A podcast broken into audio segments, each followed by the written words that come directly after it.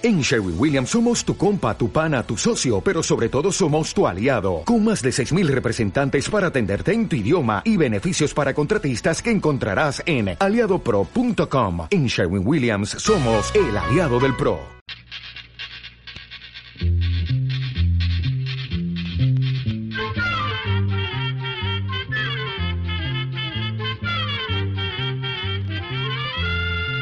Llegó para llegó la escuela, llegó la escuela,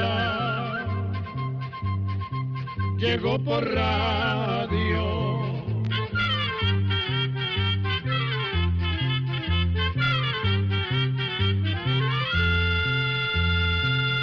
El Instituto Centroamericano de Extensión de la Cultura, ICQ, presenta su programa Oigamos la Respuesta. Un estimable oyente está muy alarmado por la gran cantidad de rayos que están cayendo y que además han matado a tantas personas. Por eso nos sugirió que habláramos del tema y su idea nos pareció muy buena. Así que hicimos esta charla que esperamos sea útil e, e interesante para ustedes. Para esto nos acompaña hoy doña Marta, una estimable amiga de esta institución que sabe mucho del tema. Doña Marta, el micrófono es todo suyo. Primero que todo, muchas gracias por la invitación. Para mí, que también escucho el programa, es todo un honor acompañarlos hoy. Creo que para comenzar por el principio, como decimos popularmente, empezaremos diciendo que en cualquier forma que caiga el agua, ya sea como lluvia, en granizo o como nieve, el asunto siempre comienza igual, con la evaporación de las aguas que se encuentran en el mar, en los ríos, en los lagos y en todos los lugares que tienen agua en esta tierra. Cuando el sol calienta, ese calor convierte el agua en vaho o vapor de agua. Por ser muy liviano, ese vapor de agua se eleva. Y como en lo alto siempre hay partículas de polvo y también hace frío, esas dos cosas ayudan a que el vapor del agua se haga líquido. Pero se hace líquido junto a esas pequeñísimas partículas de polvo. Así se forman unas gotitas sumamente pequeñas y livianas llamadas gotitas de nube. Cuando se unen varias gotitas de nube, entonces se vuelven más pesadas y caen en forma de lluvia. En muchas ocasiones esas lluvias son muy fuertes y caen acompañadas de rayos, truenos, relámpagos y vientos muy fuertes. A esa clase de lluvias en nuestras tierras las llamamos tormentas eléctricas. Efectivamente, este año ha llovido muchísimo y hemos tenido muchísimas tormentas eléctricas, con rayos que lamentablemente han cobrado la vida de varias personas en nuestras tierras. Pero, doña Marta, díganos una cosa. ¿Qué es un rayo y, y cómo se forma? Bueno, Vamos a ver cómo lo explico. Podríamos comenzar diciendo que los rayos son descargas eléctricas que se producen en las nubes llamadas de tormenta. Son esas nubes de color gris oscuro, casi negro, que se reconocen fácilmente porque tienen un enorme penacho. Cuando los vientos zarandean las nubes, las gotitas de agua que forman la nube suben y bajan, y este roce hace que la nube se cargue de electricidad. Cuando la electricidad es mucha, se produce una descarga eléctrica. A esa descarga es lo que llamamos rayo. Doña Marta, tengo una inquietud. El tamaño de la descarga o rayo varía mucho de acuerdo al lugar de la nube de donde sale. Sí, cambia mucho. Si el rayo sale, por ejemplo, de la parte alta de la nube, es más largo que cuando sale de la parte de abajo. ¿Cuánta cantidad de energía o corriente produce? Mire, en cuanto a la cantidad de corriente que produce, puede ser desde los 12.000 amperios hasta los 200.000 amperios. Imagínense que una bombilla o bujía de 100 watts o voltios consume menos de un amperio. Quiere decir que con la electricidad que lleva un rayo se podrían encender unas 200.000 bombillas o bujías. ¡Qué cosa más increíble! No creí que era tanta electricidad la que podía producir un rayo. Así es, y por eso es tan peligroso. Entre las preguntas que nos mandan nuestros oyentes hay una muy frecuente. Y ya que la tenemos por acá, se lo voy a preguntar. ¿Verdad que a veces en el verano se producen rayos? Tiene usted razón, así es. En realidad las tormentas eléctricas no son exclusivas de la época de invierno o lluviosa. Y es que el tipo de nubes que pueden producir tormentas eléctricas necesitan para formarse que haga mucho calor. Entonces se producen corrientes de aire que suben, llevándose el vapor de agua y esas corrientes de aire favorecen a que se formen esa clase de nubes negras y oscuras. Ahora bien, por supuesto que esas nubes son más frecuentes en épocas de lluvia, pero durante la época seca son comunes los llamados frentes fríos, que son masas de agua de aire frío que vienen del norte. Esas masas de aire frío desplazan o corren el aire más caliente de la superficie y lo obligan a subir, y eso también favorece a que se formen esa clase de nubes de tormenta. Otra cosa sobre esto es que se puede dar el caso de que una nube como estas, ya bien formada, comience a producir descargas eléctricas antes de haber comenzado a llover. Es lo que conocemos como tormentas en seco, pero como dije anteriormente, esas nubes de tormenta son más corrientes en la época lluviosa.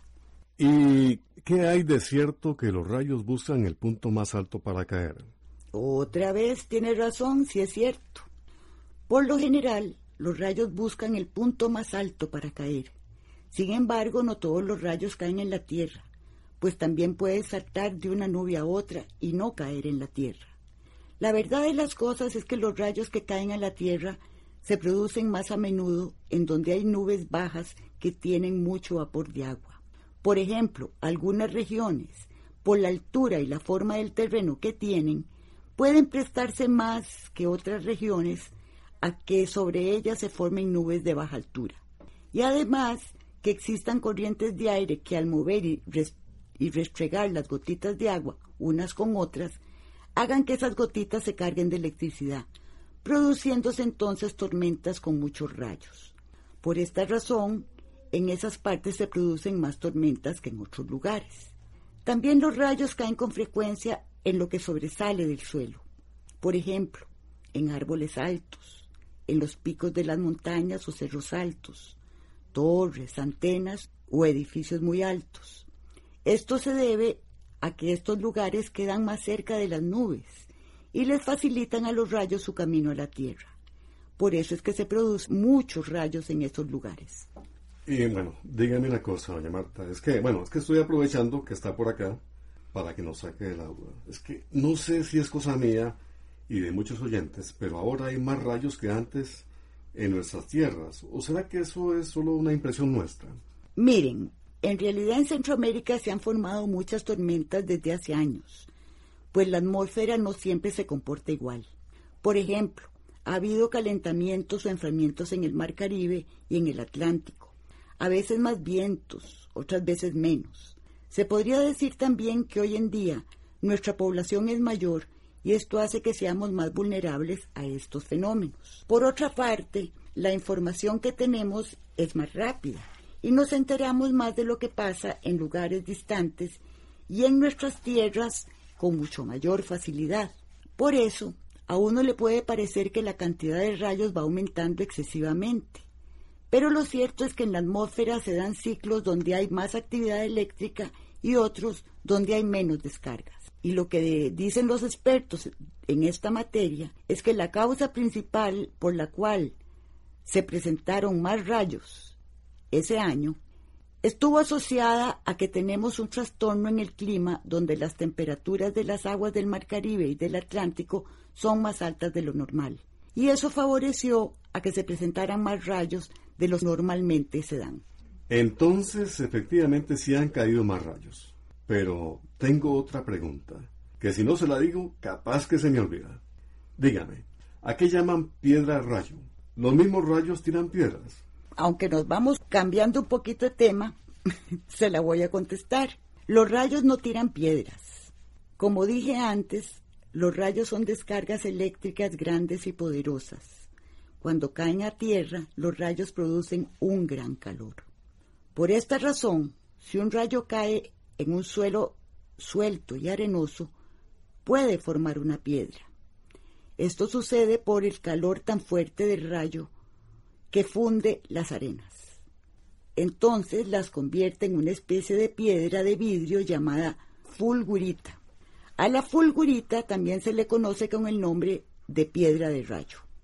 La fulgurita se forma en el mismo momento en que cae el rayo, es decir, que es suficiente que se enfríe el material fundido para que se forme la piedra. Las piedras de rayo son durísimas y pueden tener diferentes formas y tamaños. Por cierto que algunas personas confunden la fulgurita con las hachas de piedra que hacían los indios hace mucho tiempo, pero las dos cosas son distintas. Las hachas fueron hechas por la mano de las personas y la fulgurita se forma por el intenso calor del rayo cuando funde las arenas del suelo. Esas piedras que produce el rayo se encuentran a menudo en los desiertos y en los lugares arenosos. Estuve pensando en otra pregunta muy frecuente que nos hacen nuestros oyentes. Y es que a veces ni siquiera vemos caer el rayo, sino que escuchamos y vemos un resplandor. Sí, eso pasa. Y es que cuando relampaguea es porque a lo lejos están cayendo rayos. Y como están lejos, apenas se alcanza a ver el resplandor del chispazo eléctrico que hace el rayo al formarse. Pero también cuando cae un rayo, generalmente se produce un sonido o estallido muy fuerte.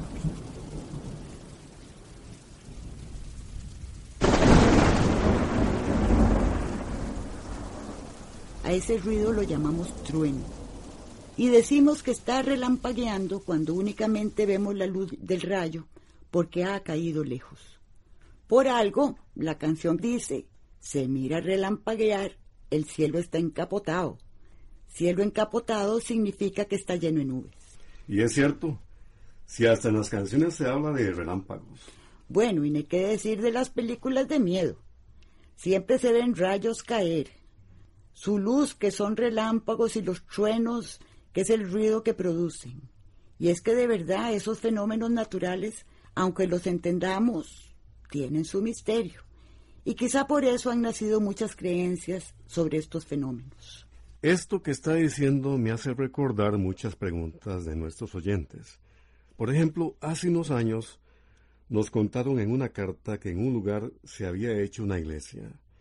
Y cuando estaba ya lista, cayó un rayo y solo botó la cruz del campanario. Entonces, este, muchos vecinos empezaron a decir que nuestro Señor les había hablado y otros empezaron a decir otras cosas.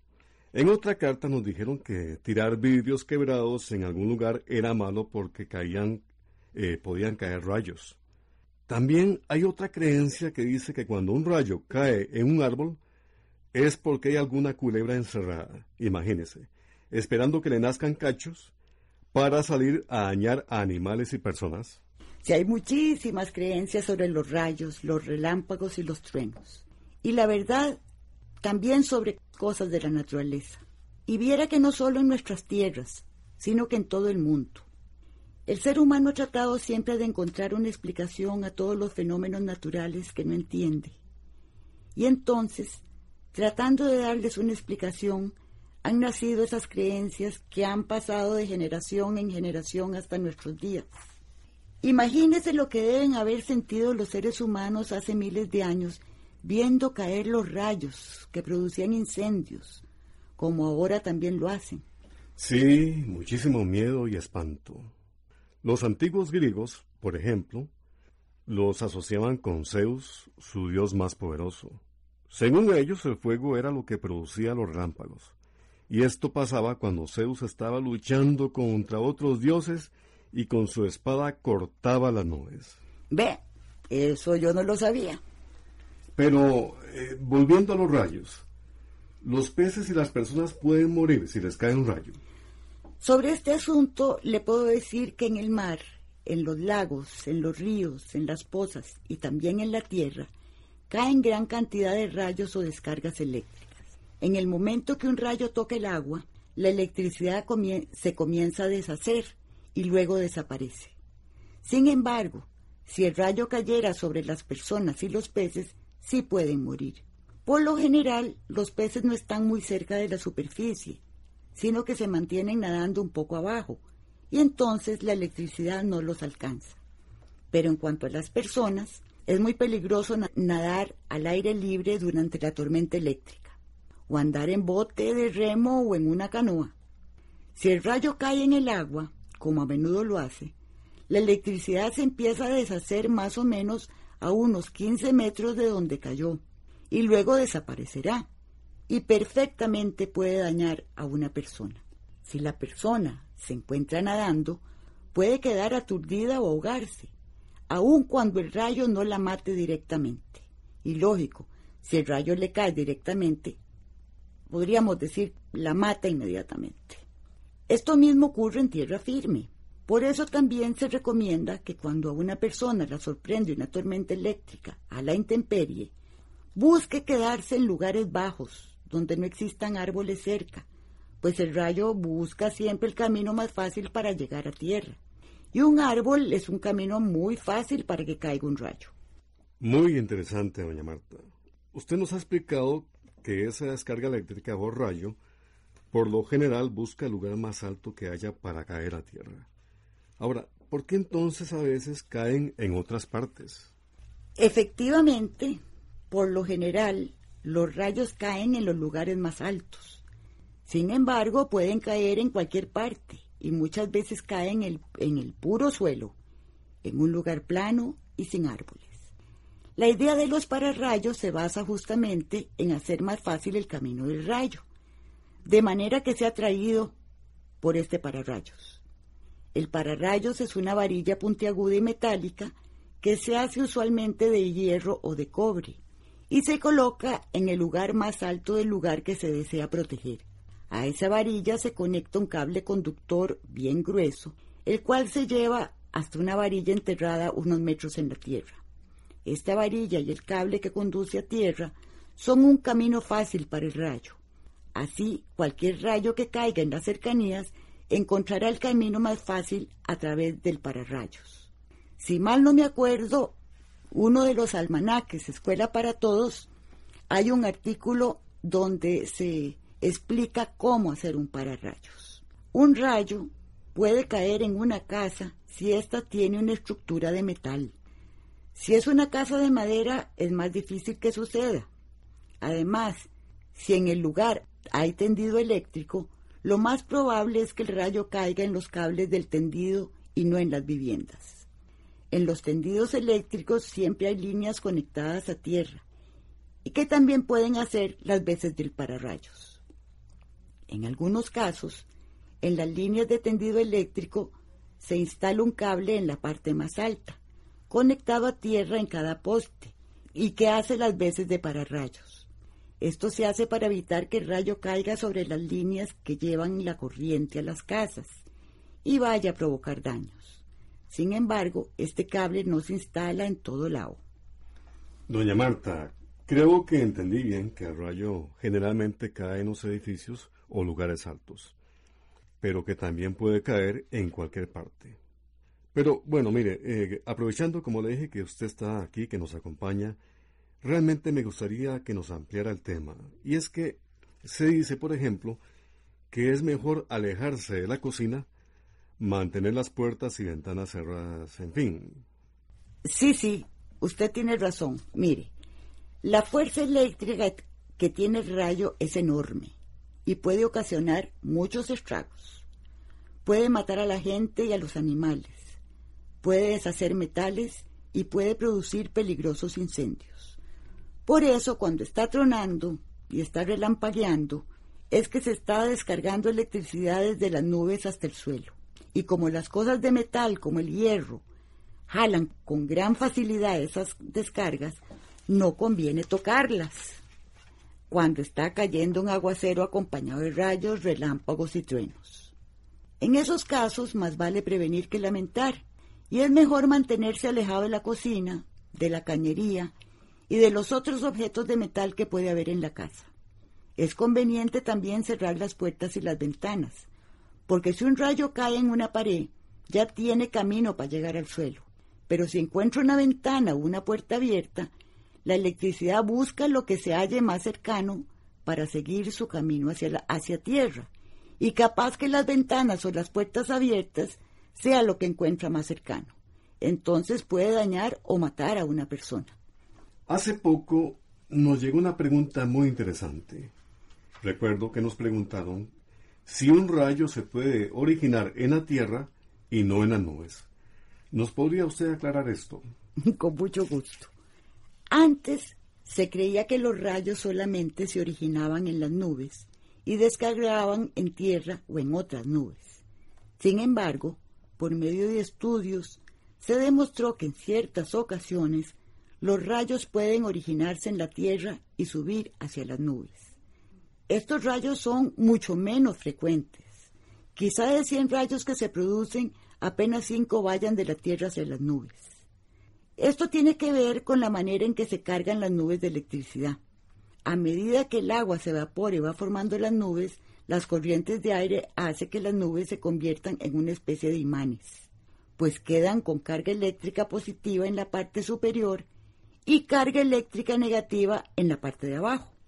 Cuando la carga eléctrica de una nube es muy grande, se produce esa descarga en forma de rayo. Ese rayo viene siendo un chorro de partículas eléctricas que avanza a través del aire y llega hasta la Tierra o hasta otras nubes. Sin embargo, en ocasiones, que como dije, son muy poco frecuentes, la carga de esa nube se presenta al revés, es decir, que las cargas negativas quedan en la parte superior de la nube y las cargas positivas en la parte de abajo. Como en la electricidad, las cargas opuestas se atraen, las cargas eléctricas negativas de la Tierra son atraídas por las positivas de las nubes. Y es así como se presentan descargas eléctricas que salen de la Tierra y llegan a las nubes. Pero como les dije, esto ocurre en muy raras ocasiones. Este tema es de verdad muy interesante. Y, podríamos seguir hablando por, más tiempo. Sin embargo, el programa es corto y realmente pues no quiero que se quede una cosa muy importante sin que usted nos la diga. A ver, ¿qué será? Es esto. Las precauciones que tenemos que tener todas las personas cuando hay una tormenta eléctrica. Claro, es importantísimo. Y aunque ya he hablado de algunas, voy a repetirlas y agregar otras. Voy a comenzar diciendo que la primera es no refugiarse debajo de los árboles, sobre todo los que están muy solos, en campo abierto. Más bien, si la persona se encuentra en campo abierto, lo que debe hacer es acostarse, aunque se empape. No es conveniente que corra ni que trate de escaparse de la tormenta. Mejor se acuesta en forma horizontal sobre la tierra. Tal vez se puede resfriar, pero así puede salvar la vida. En las casas que están fuera de la ciudad es preferible cerrar todas las puertas y ventanas. Otra recomendación es que las personas no caminen con los zapatos mojados ni en tierra húmeda. También hay que evitar quedarse en lo alto de los cerros o de las colinas. Es mejor buscar refugio en tierras bajas, pero que no estén cerca de ríos ni quebradas. Otra cosa importante es no manejar herramientas ni objetos metálicos durante la tormenta eléctrica, ni tampoco utilizar los artefactos eléctricos como la cocina, la lavadora. Ah, se me olvidaba, y el teléfono. Lo más recomendable es dejar de hablar por teléfono si empieza una tormenta eléctrica y no usarlo. Bueno, en caso de emergencia se tendrá que utilizar, pero lo mejor es que cuando hay tormenta no se use. Hay también que alejarse de las verjas o rejas, cercas y muros que sean de metal. Estas podrían causar la muerte de una persona, aunque la persona no las esté tocando. También es mejor tener una sombrilla o paraguas que tengan la punta de madera. Las de metal son peligrosas. Si la persona va en automóvil y hay una tormenta eléctrica, mejor que se quede dentro del carro.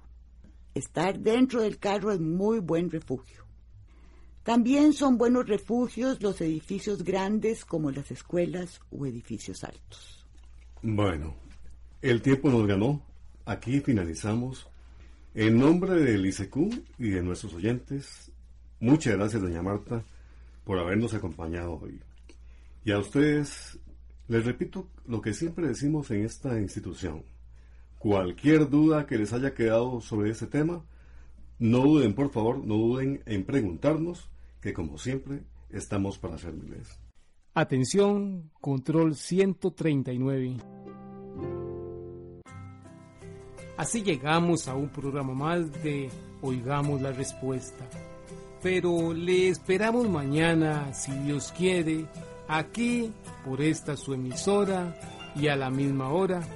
Mándenos sus preguntas al apartado 2948-1000 San José, Costa Rica.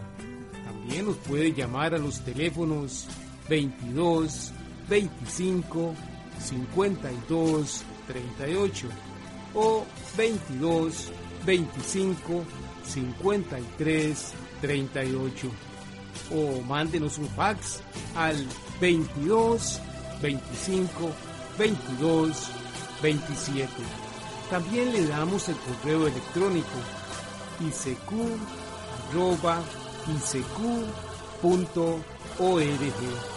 Cero de letreo icecu arroba icecu.org. Para nosotros sus preguntas son muy importantes y estamos para servirle. También puede dirigir su pregunta a esta emisora que ellos amablemente nos la harán llegar. Muy importante, dele su nombre completo, dirección bien exacta ah, y el lugar donde escuche el programa. Recuerde que comprender lo comprensible es un derecho humano. Que Dios le bendiga.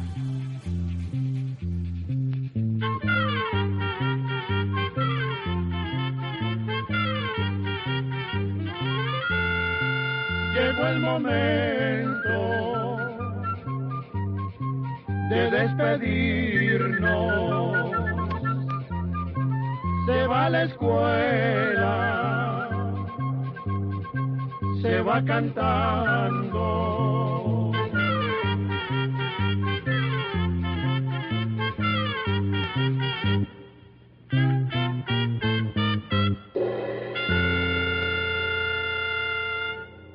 ¿No se merece tu familia lo mejor? Entonces, ¿por qué no los mejores huevos? Ahora, Egglands Best están disponibles en deliciosas opciones. Huevos clásicos, de gallina libre de jaula y orgánicos de Egglands, que ofrecen un sabor más delicioso y fresco de granja, que le encantará a tu familia. En comparación con los huevos ordinarios, Egglands Best contiene la mejor nutrición como 6 veces más vitamina D, 10 veces más vitamina E y el doble de omega 3 y B12. Solo Egglands Best. Mejor sabor, mejor nutrición, mejores huevos. Visita egglandsbest.com para más información.